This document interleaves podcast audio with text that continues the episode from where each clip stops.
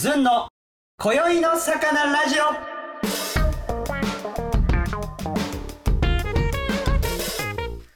さあ始まりました。10月23日日曜の、えー、ずんの声の魚ラジオでございます、えー本日のゲストがヘアスタイリストのおヒロさんにお越しいただきました。ありがとうございます。お願いします。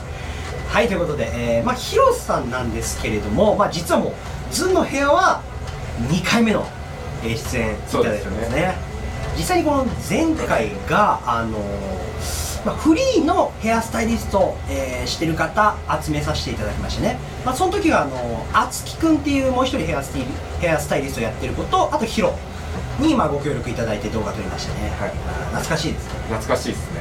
もうだから大体ふわっとどんな感じだったかみたいなの覚えてます？この時がはい。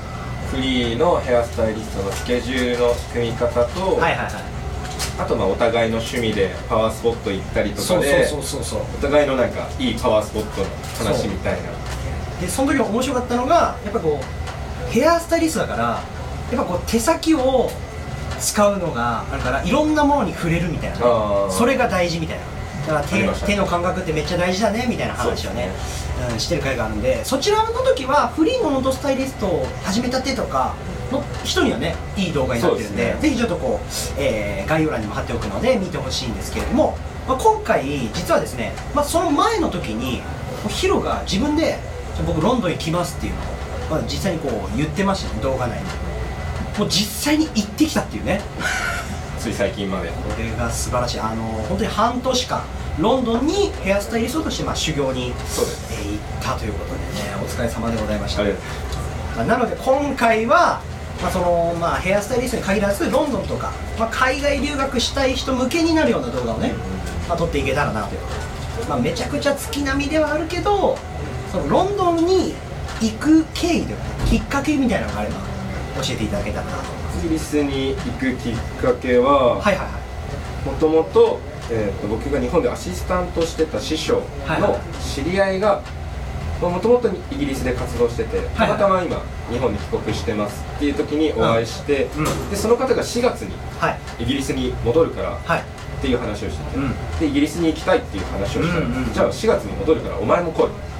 みたいな感じで声かけてもらって、でその時に細かい日にしを決めてじゃあもう4月の間に絶対行こおう。うみたいな感じで決めていきました。すごいよね。結構そう言われて、まあ、本当に尊敬してるっていうのもあるんだろうけどね、まあ、そうですね。自分でもともと行きたいのは決まってたけど、まあどっかその背中を押すような。細かい日にちまでとかいつ行くいつまでに絶対行くっていうのがなかったんでいやだからさこういう海外留学行きたいって思ってる人とか何かにチャレンジしたいって人どこかやっぱりこう背中を押されるような出来事とか、なんかあるかなとか思うけど実際にやっぱ行ってみることって大事なんだね。そうですね。もうまあ本当に行かないと始まらない何にも分かんないし始まんないし。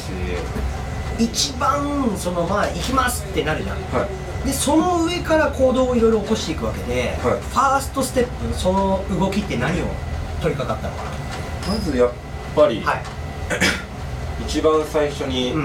まあ、最悪の事態というか、はい。一番悪いケースをはい。想定して、想定して。じゃあ半年間約半年間行くけど一回もアシスタント入れない。はい。一回もお金稼ぐ仕事もない、はいはい。っていうのを考えた時にじゃあもうそのイギリスにいる半年間はもうお金稼いだお金が0円でも生活できるような貯金を作っておこう。おおこれ結構何が一番大事だよね。そうですね結局やっぱ。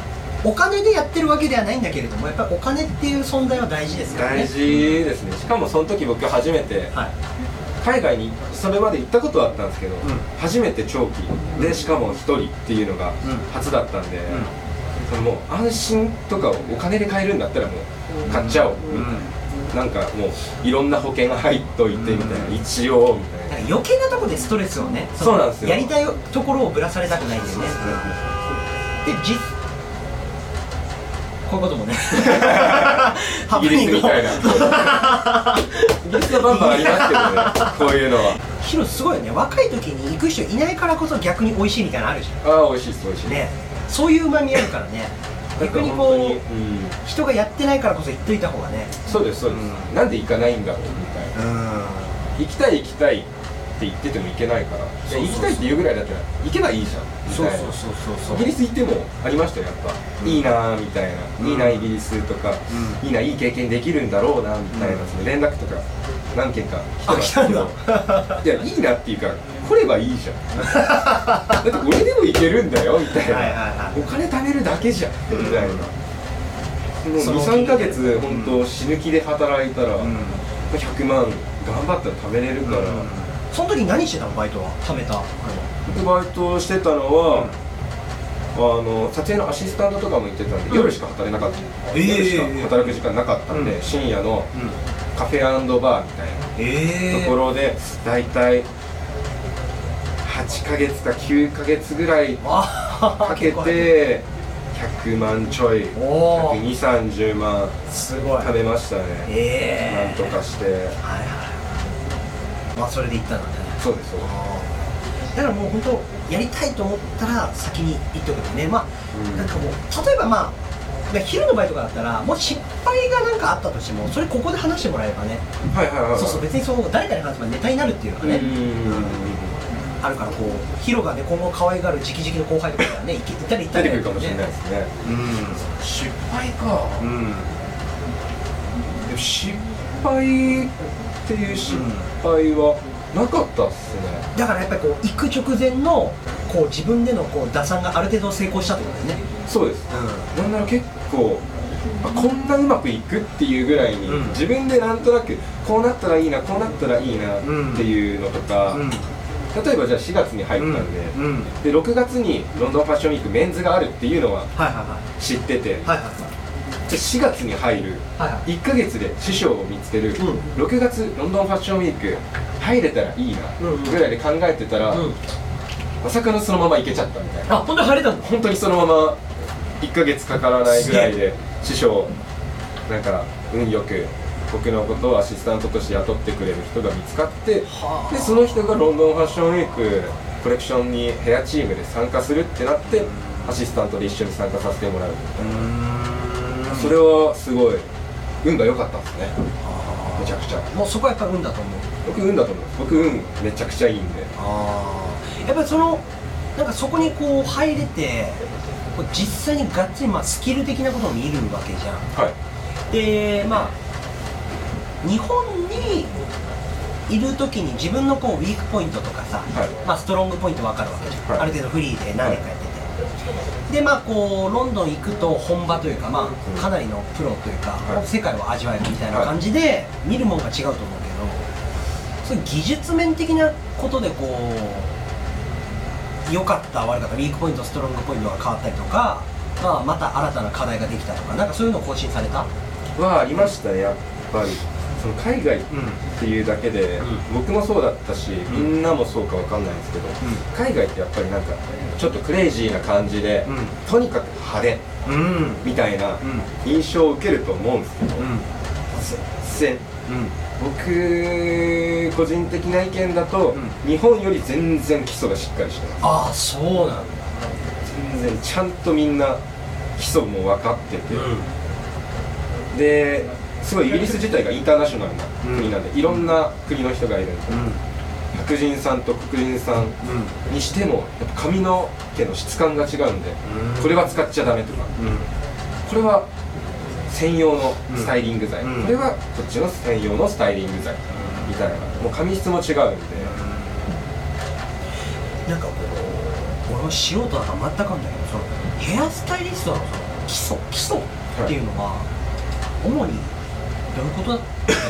基礎は主には美容師と変わんない。です美容師のスキルを持ってればある程度は参加はできるって感じですね。そこにやっぱりスタイリストメイクアップアーティストフォトグラファーがついてくるからみんなで1個を作り上げる。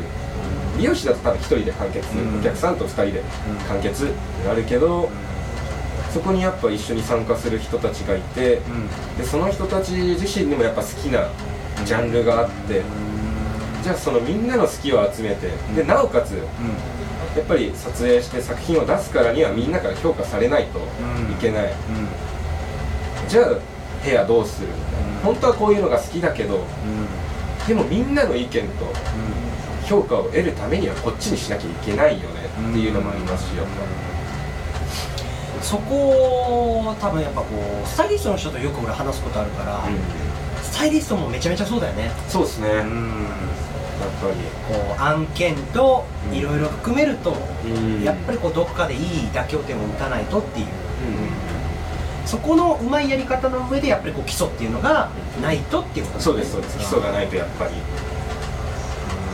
それはすっごい痛感してでやっぱイギリスいる間も、まあ、ほとんど毎日アシスタントもあったし自分の撮影とかも入れてたんで、で何もないオフの日とかは、オフの日も絶対必ず1回はうん。ペアの練習は家でやってましたね。ずっおーすごい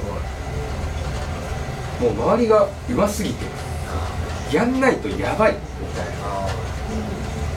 あの追いつくとか言うんじゃなくてもうやらなきゃもうそうなんです。もうやばいっていう。追いつくとかじゃなくてもうやってないとやばい。レベル高すぎてみたいな。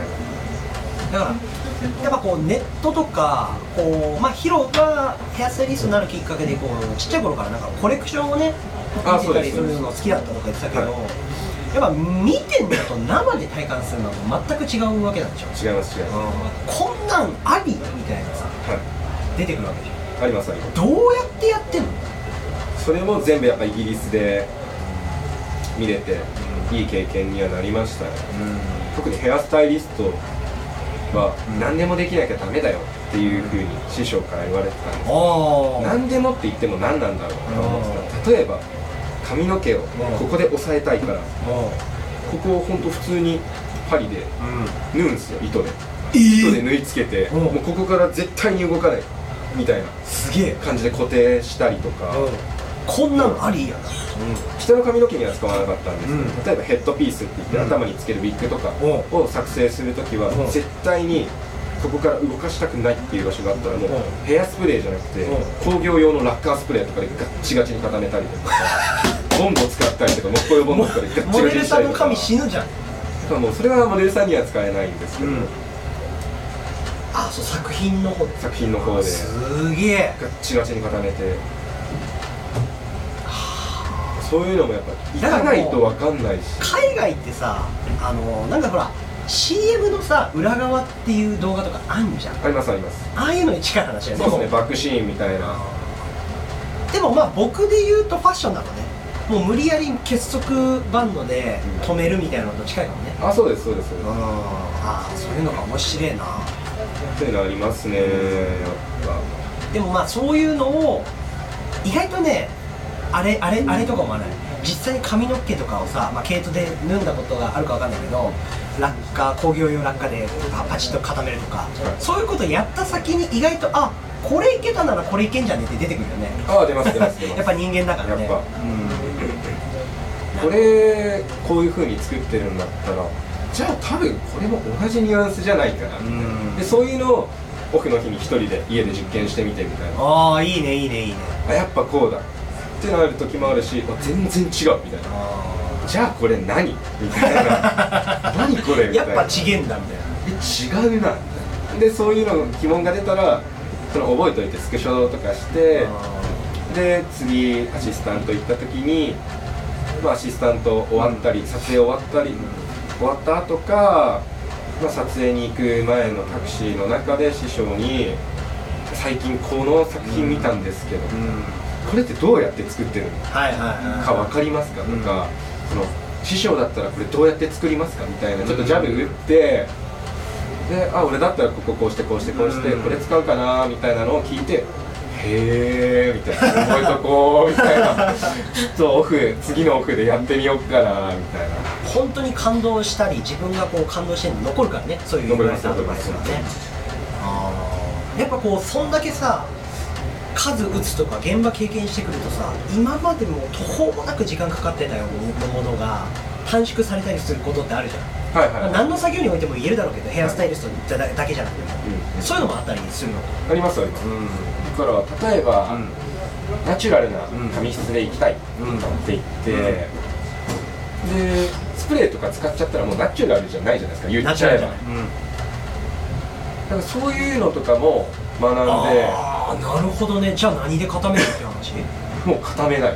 固めない。何もつけないとかも全然ありました。それも別にサボってるとかじゃなくナチュラルでいきたい。で服もこんな感じメイクもこんな感じで写真もこういう風に撮るんだったらじゃあこれ何もしない方がいいんじゃない？みたいな。あえて何もしないみたいなそうですね。こっちの方がナチュラルだしっていう。ヘアメイクの人も大変だけどナチュラルになっちゃうのね。そうです。大変ですオ大変です。ーガニックのものを使そうですそううみたいな話になってくるでしょ？でナチュラルなのにじゃあ上から例えばいろいろ化粧品とか塗ったらじゃあもうその時点でナチュラルじゃないじゃん、みたいな。感じになっちゃうんでそれをいかにナチュラルに見せるか。使ってるけどどんだけ使ってないか出すかみたいな。あ